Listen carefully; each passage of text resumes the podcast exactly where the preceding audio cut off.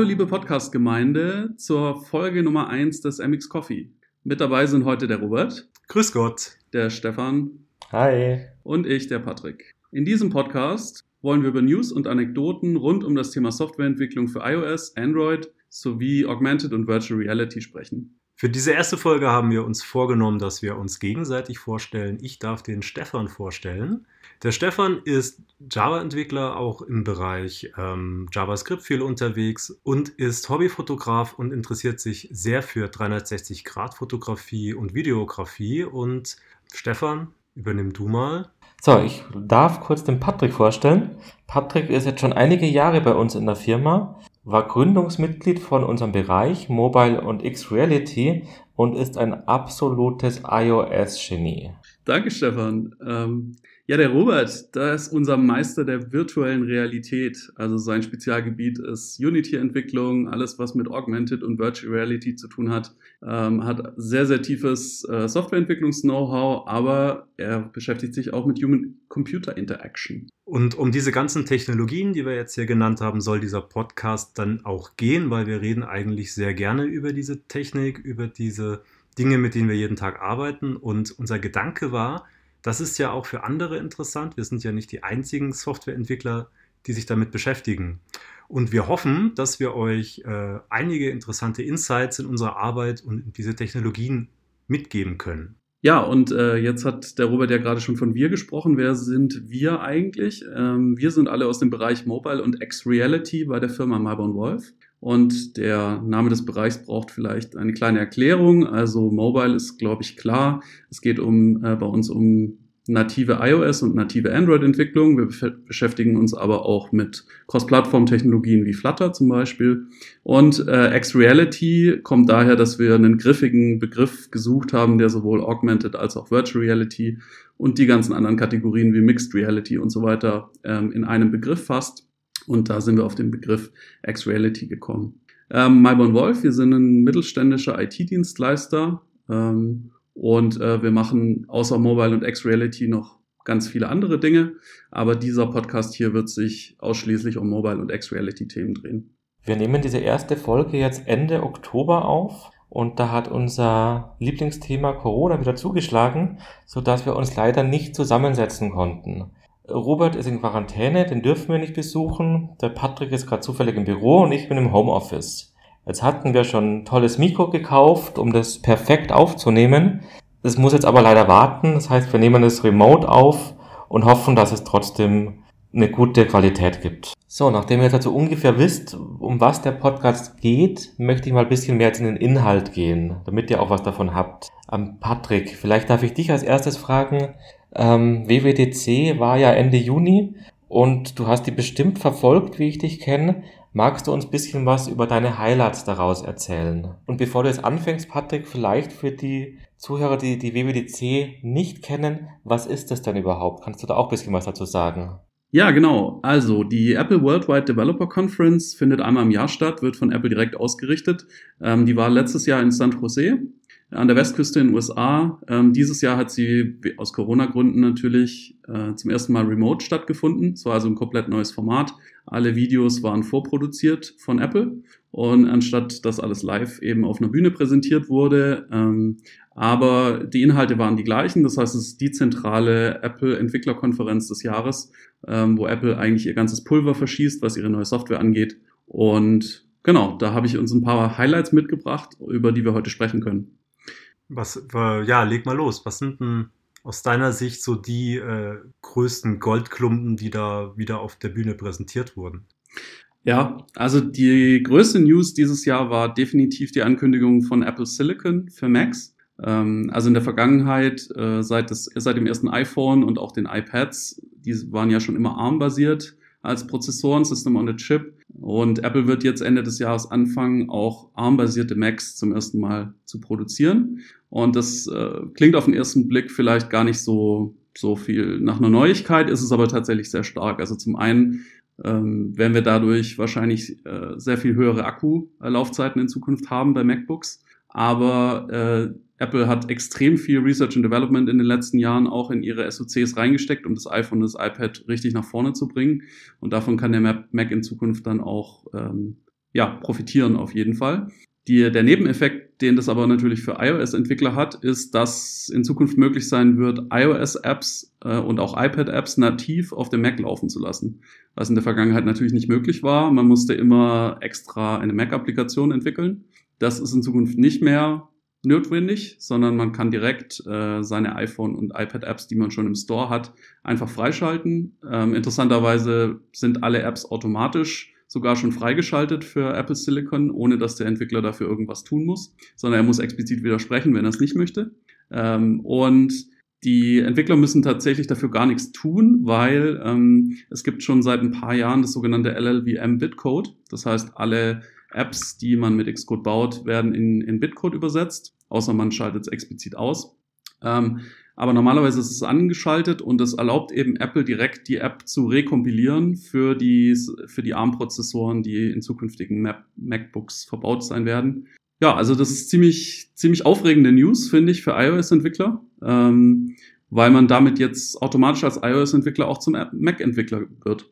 Äh, ein, eine Nebensache, die mir dann beim drüber nachdenken aufgefallen ist, ist, dass es damit zukünftig natürlich auch keinen iPhone-Simulator mehr auf dem Mac gibt, weil es gibt nichts mehr zu simulieren. Ähm, die, der Mac selber führt einfach den Code nativ aus. Okay, das war so viel zu Apple Silicon. Gibt es noch Themen, die du besonders erwähnenswert fandest? Ja, klar. Also Swift UI als neues UI-Framework, äh, was letztes Jahr vorgestellt wurde von Apple, hat die Version 2 bekommen und da gab es auf jeden Fall deutliche Verbesserungen im Vergleich zu ähm, Swift UI letztes Jahr. Es sind viele, viele neue UI-Komponenten dazugekommen, die man sich zuvor in UI-Kit nachbauen musste, um sie in Swift UI zu verwenden. Dies gibt's jetzt nativ in Swift UI. Ähm, auch viele Verbesserungen von Swift 5.3 spielen ähm, damit rein, um eine, eine schönere Syntax noch in Swift UI zu haben. Und man kann zum ersten Mal komplett eine App in Swift UI schreiben. Man muss also gar nicht mehr auf, ähm, auf UI-Kit zurückgreifen. Das ist schon äh, ein ziemlich starker Schritt nach vorne. Der einzige Nachteil ist, dass es leider nur für Apps verfügbar äh, ist, die auf iOS 14 laufen. Ähm, das heißt, in dem Moment, wenn man ältere Apps noch supporten möchte, was meistens der Fall ist, kann man das leider erstmal nicht verwenden. Aber es ist auf jeden Fall ein sehr großer Schritt in die richtige Richtung. Ähm, zu Swift UI hätte ich noch eine Frage. Ähm, wenn ich mit Swift UI eine App entwickle, brauche ich dann diesen Interface-Builder, also dieses äh, What You See is What You Get Editor-Tool von Xcode überhaupt nicht mehr? Schreibe ich das dann alles in Code? Genau, das ist äh, meiner Meinung nach die wirklich der größte Vorteil von Swift UI. Ähm, es gibt nicht mehr diesen Unterschied zwischen entwickelst du deine UI im Code oder programmatisch oder machst du es in einem Storyboard, sondern es gibt im Prinzip nur noch Code, Swift Code. Ähm, du hast aber dann parallel auf dem Screen immer auch eine Vorschau oder eine Preview von deinem, von deiner UI. Die wird live sozusagen generiert, wie als würde sie im Simulator laufen. Das heißt, der Code ist immer die Source of Truth. Du hast aber trotzdem den Vorteil, dass du weiterhin visuell auch arbeiten kannst. Mhm. Da denke ich gerade äh, an die iOS School, äh, also die du ja intern bei uns in der Firma hältst. Da war ich ja dieses Jahr dann auch mal als äh, Lehrling sozusagen mit dabei und da hatten wir einen Kollegen, der äh, nicht gut sehen konnte, der, der eingeschränkt war bei, ja, beim Sehen und ich erinnere mich, dass der mit dem Interface-Builder richtige Probleme hatte, weil der ja so unglaublich interaktiv ist mit Drag and Drop und so weiter. Das wäre für jemand, der da eingeschränkt ist, wahrscheinlich ziemlich praktisch, das einfach alles in Code zu schreiben. Ja, aus der Seite ist da die Development Experience wahrscheinlich schon auch ein bisschen barrierefreier geworden. Auf jeden Fall. Ja, also wie du schon sagst, also es ist äh, zukünftig nicht mehr notwendig, Drag-and-Drop-Operationen komplizierter zu machen oder überhaupt ähm, visuell zu arbeiten, sondern ähm, du kannst im Prinzip alles wunderbar nur im Code machen. Und ja, also es ist eine Riesenverbesserung, was das angeht. Hm. Das nächste Thema interessiert mich persönlich besonders, weil da geht es um LiDAR-Scanner, also um ja, Tiefenerkennung durch das iPhone 12. Erzähl mal, was gibt's denn da Neues? Ja, Patrick, bevor du dort anfängst, was ist denn diese LiDAR-Technologie? Kannst du da kurz was dazu sagen? Weil ich kenne das jetzt nicht so. Ja, also LiDAR bedeutet Light Detection and Ranging und es ist eine neue Kamera, die in dem neuesten iPad Pro dieses Jahr verbaut war und jetzt auch zukünftig im iPhone 12. Und es erlaubt eben eine Tiefenmessung zu machen, ähnlich eigentlich ähm, der Technologie, die auch für Face ID verwendet wird, aber in die andere Richtung und es erlaubt es eben wirklich ein 3D-Abbild einer Umgebung zu bekommen, ohne das über optische Signale abschätzen zu müssen sozusagen mit viel Berechnung, sondern man kriegt wirklich da eine, eine tiefen Map, eine Depth Map von der kompletten Umgebung und kann das eben für AR-Zwecke zum Beispiel nutzen. Ja, also das schließt dann so ein bisschen den Bogen so zu dem Punkt, bei dem ich ja immer unterwegs bin, nämlich äh, Augmented Reality. Also das ist so die Kerntechnologie, von der wir alle hoffen, dass wir dadurch jetzt richtig tolle AR-Anwendungen bauen. Genau, es ist einer der Riesenvorteile ist zum Beispiel, dass ähm, es deutlich schneller geht, so eine, so eine Umgebung überhaupt aufzubauen. Das heißt, in der Vergangenheit war es ja oftmals notwendig, irgendwie 30 Sekunden das Handy in der Gegend rumzuschwenken, bis das System einigermaßen ein Abbild von seiner Umgebung bekommen hat. Das ist in Zukunft praktisch instantan. Man schaltet schaltet es an und man hat sofort ein Umgebung, Umgebungsbild und natürlich auch ein viel genaueres. Man kann zum Beispiel auch Objekte detektieren, also man kann äh, Stühle, Sofas, Fenster und lauter solche äh, Objekte im Raum werden automatisch erkannt und die kann man dann eben auch programmatisch verarbeiten. Hm, und man kann auch Überdeckung darstellen. Ne? Also bei vielen AR-Anwendungen ist es ja das Problem, dass äh, dieses, das, was da quasi künstlich dargestellt wird, virtuell dargestellt wird, dass das immer ganz oben sozusagen über allen Objekten drüber dargestellt wird. Und mit dieser Tiefenkarte könnte ich jetzt diesen Stuhl dann auch vor dieses augmentierte Objekt stellen und das würde dann auch einigermaßen sinnvoll äh, auch aussehen. Genau, das funktioniert sogar mit Menschen, also das ist die sogenannte People Occlusion. Äh, das funktioniert also mit, mit Gegenständen, aber auch mit sich bewegenden Menschen. Ähm, das sah in der ersten Version in ARKit 3 noch ein bisschen grob aus. Das ist jetzt aber tatsächlich mit der neuen Version, die jetzt kommt, mit ARKit 4 deutlich verbessert. Also es sieht auch deutlich besser aus, diese Occlusion. Ähm, vielleicht muss man noch dazu sagen, das Ganze basiert tatsächlich auf der Kinect-Technologie, die Microsoft vor vielen, vielen Jahren für die Xbox eingeführt hat und später auch für Windows. Ähm, die hat äh, Apple dann später gekauft und wird eben jetzt verwendet für sowohl für Face ID als auch für diese LiDAR-Technologie. Und äh, das andere große neue Feature von ARKit 4 sind die sogenannten Location Anchors. Die erlauben es einem wirklich an einer GPS-Position, weltfest nennt man das, glaube ich, Robert, ähm, also Hologramme zum Beispiel oder andere AR-Objekte zu fixieren. Die dann auch andere Leute sehen können. Ne? Ich glaube, das ist ja das Spannende. Äh, wenn ich jetzt irgendwo etwas platziere, irgendwo am Hauptbahnhof irgendwie einen Hinweis oder irgendwie ein, ein Foto oder so, dann will ich ja wahrscheinlich auch, dass jemand anders das sehen kann. Machen das diese Anchors auch? Also ist da quasi schon eine Cloud-Lösung dahinter oder ist das dann nur ein Anchor für mich? Soweit ich weiß, muss ich mich um das Syncing von diesen Location Anchors noch selber kümmern.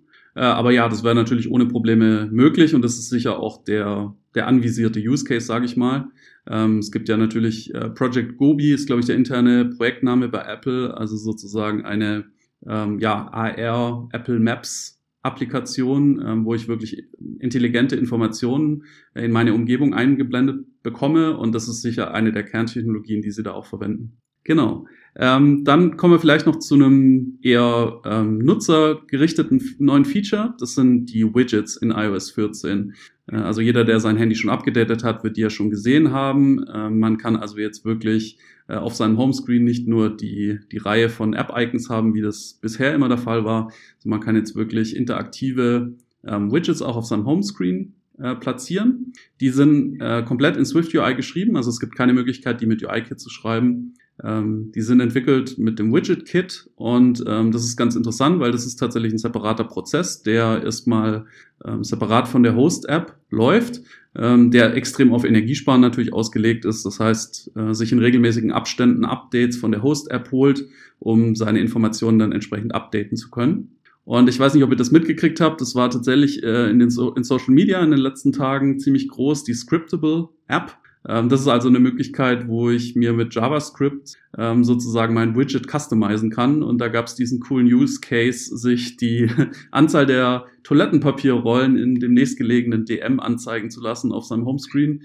Ähm, dafür eine eigene App zu schreiben, ist natürlich sehr speziell. Aber mit dieser Scriptable App ähm, kann man das einfach sich selber bauen. Fand ich irgendwie eine ziemlich coole Idee. Ja, ich habe das auch gesehen irgendwo, aber ich war mir nicht sicher, ob das ein Fake ist oder ob das ernst gemeint ist. Nee, ich habe es tatsächlich probiert, es funktioniert. Ah, okay, cool. ja, komische Zeiten benötigen komische Apps. ja, gut. Ähm, das nächste sind die sogenannten App-Clips. Ähm, das ist auch ein neues Feature für iOS 14 Apps. Die werden ausgeliefert als Teil der Host-Applikation. Ähm, können allerdings separat aus dem App Store runtergeladen werden. Also der Use Case dahinter ist, ähm, ich stehe zum Beispiel an einem Parkautomaten, ähm, oder vielleicht an einer Ladestation für Elektroautos und habe aber die App, um an dieser, an diesem Parkautomaten zum Beispiel zu zahlen, nicht installiert. Dann halte ich mein Handy einfach nur gegen den Parkautomaten äh, und über NFC erkennt das Handy, ähm, dass sie jetzt einen App-Clip runterladen soll. Das ist im Prinzip einfach nur eine URL, die in einem NFC-Tag oder auch in einem QR-Code kodiert sein kann. Und äh, es wird automatisch ein App-Clip auf meinem Handy angezeigt, ohne dass ich irgendwie eine App runterladen muss, sondern ähm, das ist also eine ganz, ganz kleine App, die ist maximal 10 MB groß. Die wird automatisch sozusagen aus dem Store runtergeladen und mir angezeigt und der User kann dann direkt damit interagieren, kann damit zum Beispiel bezahlen und hat dann die Möglichkeit, zusätzlich noch die normale Host-App runterzuladen, also sozusagen die volle Experience der App. Oder wenn ihm das reicht, hat gezahlt und für ihn ist das Thema erledigt, dann wird die App einfach im Hintergrund nach ein paar Tagen gelöscht, wenn sie nicht mehr gebraucht wird. Also finde ich auch eine ziemlich coole Idee. So was ähnliches gab es auch auf Android schon vor ein paar Jahren. Wie ich aber die Android-Kollegen richtig verstanden habe, ist das nie so richtig durch die Decke gegangen. Und das ist jetzt halt ein Versuch, das auch auf iOS umzusetzen. Und als letztes Thema wollte ich noch äh, die neue Logging API ansprechen. Das ist das Unified Logging, was Apple vor ein paar Jahren angekündigt hat. Da gab es bisher nur eine ziemlich hässliche C-API für. Ähm, dafür gibt es jetzt eine echt schöne Swift-API. Und ähm, da finde ich ganz gut, äh, mal wieder zu sehen, dass Apple wirklich da ihren Blick immer auf Privacy zum Beispiel auch legt. Ähm, nämlich, wenn man in so ein Logging-String äh, irgendeine Variable ähm, einfügt, dann ist, wird die standardmäßig äh, in, dem, in dem Log dann tatsächlich redacted, also sprich, die wird ausgeblendet, weil man davon ausgeht, dass es potenziell private Informationen sein können, weil ich irgendwie den Usernamen zum Beispiel äh, in mein Log-Statement reinpacke oder irgendeine User-ID oder vielleicht auch eine Adresse. Und äh, wenn irgendjemand an die Logs später kommt, dann soll er natürlich diese privaten Informationen nicht sehen können. Und so muss ich bei jedem Parameter, den ich einfüge, explizit die Privacy sozusagen angeben und sagen, das ist eine Public-Information, die kann jeder sehen. Und nur diese Informationen tauchen dann tatsächlich am Ende auch äh, dauerhaft in meinem Log-Statement auf. Jetzt muss ich die blöde Frage stellen, was bringt mir ein Log-Statement äh, bei der Entwicklung, wenn ich die Inhalte der Variable nicht sehe? Also ist das dann ein Unterschied zwischen Release und, und Debug-Mode? Ja, genau. Das? Genau, das ist der Unterschied. Also während der. Entwicklung muss ich, muss ich natürlich die eingefügten Werte sehen. Sehr gute Nachfrage. Äh, aber es geht zu sagen, äh, bei Release-Builds ähm, würde es dann nicht angezeigt werden. Okay, danke. Gut, dann ähm, kommen wir zu unserem zweiten Thema heute, und zwar die HoloLens 2. Und der Robert erzählt uns jetzt mal ein bisschen zu unseren Erfahrungen bei der Entwicklung für die HoloLens 2. Ja, genau. Ähm, ganz am Anfang mal einen Schritt zurück. Was ist die HoloLens 2 überhaupt? Ähm, die HoloLens 2 ist ein sogenanntes Augmented Reality Headset oder man sagt auch einfach AR-Brille dazu, wobei das Gerät eigentlich weniger wie eine Brille aussieht. Ähm, es erinnert mich eigentlich eher immer so an eine Schweißerbrille, also schon eher etwas größer, etwas extravaganter, setzt man sich dann sozusagen auf die Nase und auf die Ohren und hat dann so ein Visier, durch das man durchgucken kann. Das ist äh, nicht wie bei der Schweißerbrille jetzt stark getönt, sondern schon transparent. Und auf diesem Visier sehe ich dann als Träger dieser Brille ähm, AR-Inhalte. Also das kann alles Mögliche sein. Das können 3D-Modelle sein, Filme, Bilder, Animationen oder auch einfach nur Text. Und was eben so besonders daran ist, ist die Tatsache, dass ich diese ganzen Objekte, wir nennen das weltfest, also wirklich an eine Position in den Raum hängen kann und ich kann dann um dieses Objekt drumherum gehen. Das könnte jetzt beispielsweise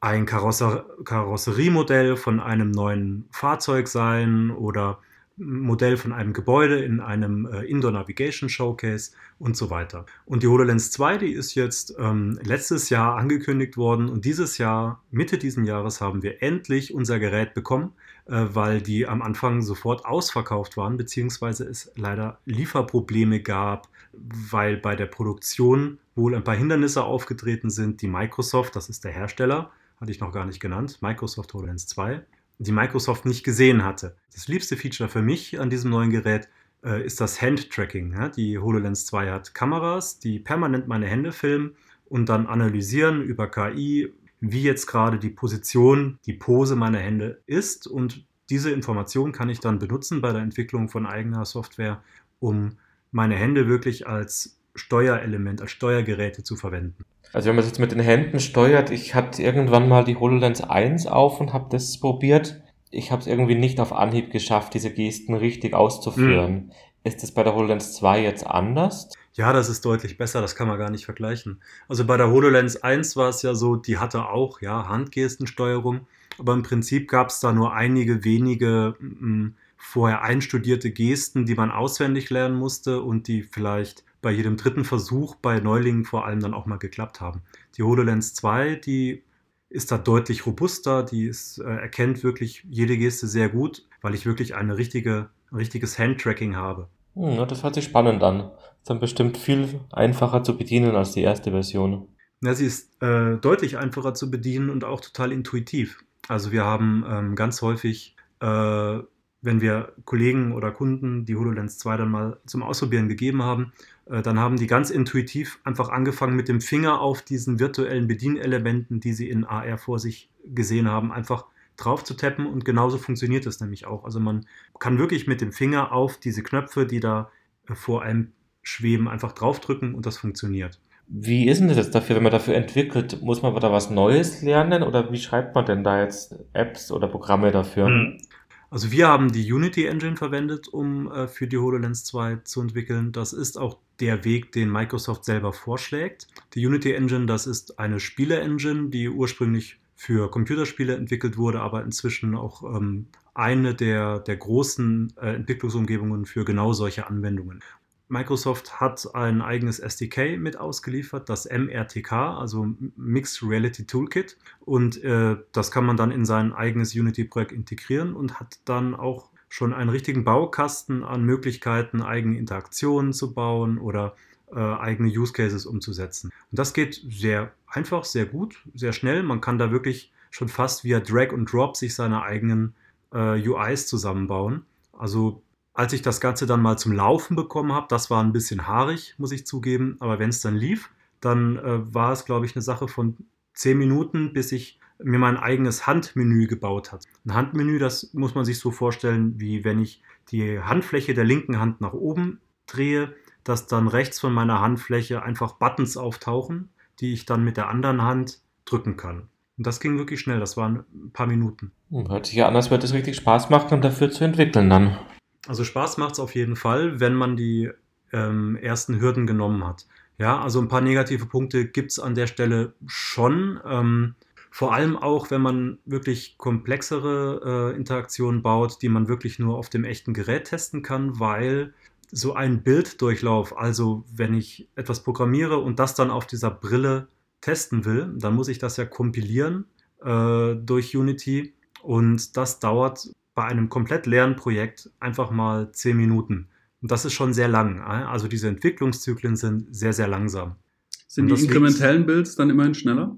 Äh, der erste ist der langsamste, ja, aber ähm, auch die inkrementellen Builds sind deutlich äh, im Bereich von zehn Minuten.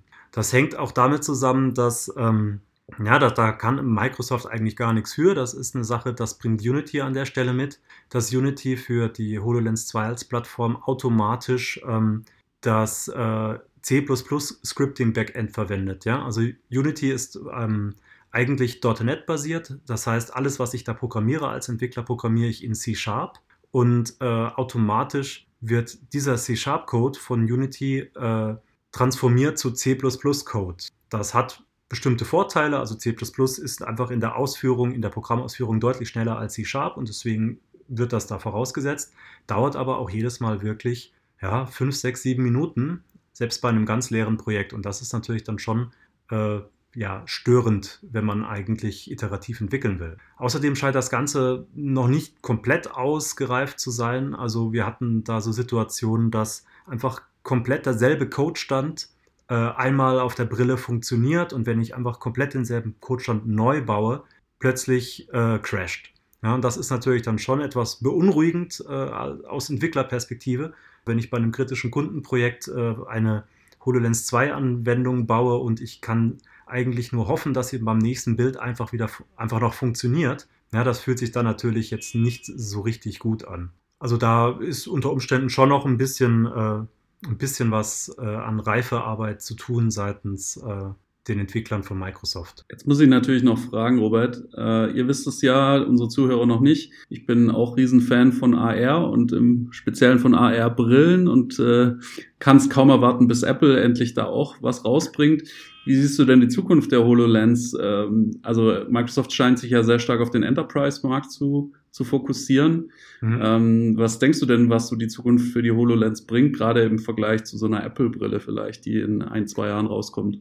Ja, also ich kann mir nicht vorstellen, dass die, die Apple-Brille vom Funktionsumfang so viel kann wie die HoloLens 2. Also die HoloLens 2 ist deutlich kleiner als die HoloLens 1, aber sie ist halt auch schon groß. Ja, also wie gesagt, eher so eine Schweißerbrille als eine Sonnenbrille. Und diese ganze Technik muss ja irgendwo hin. Und wenn Apple eine AR-Brille rausbringt, dann würde ich tatsächlich erwarten, dass die vom Formfaktor her eher ähm, in Richtung Sonnenbrille geht. Deswegen erwarte ich tatsächlich nicht, dass die Apple-Brille sich mit der HoloLens 2 äh, messen kann, aber wir werden es sehen. Apple hat ja schon den einen oder anderen Menschen überrascht stehen lassen mit dem, was sie so in ihren Schmieden zusammengedengelt haben. Schauen wir mal. Ist doch ein perfektes Thema für eine unserer zukünftigen Folgen. Ja, in zwei Jahren dann, gell? ja, wir können ja auch mal nur drüber spekulieren. Sehr gerne. Spekulieren äh, bin ich sofort dabei. Apropos zukünftige Folgen, damit wären unsere Themen für die heutige Folge auch am Ende. Ähm, wir planen aktuell so ein bis zwei Folgen pro Monat rauszubringen von diesem Podcast. Und ja, also ich würde einfach sagen, stay tuned. Gut, also vielen Dank fürs Zuhören. Ich hoffe, es hat euch gefallen und ihr konntet ein bisschen was draus mitnehmen. Wenn ihr noch irgendwie Fragen dazu habt, könnt ihr uns sehr gerne an mxcoffee at mybornwolf.de schreiben. Wir packen das auch mal in die Show Notes, damit ihr die E-Mail-Adresse habt. Und dann würde ich sagen, wir hören uns beim nächsten Mal. Tschüss. Ciao. Ciao.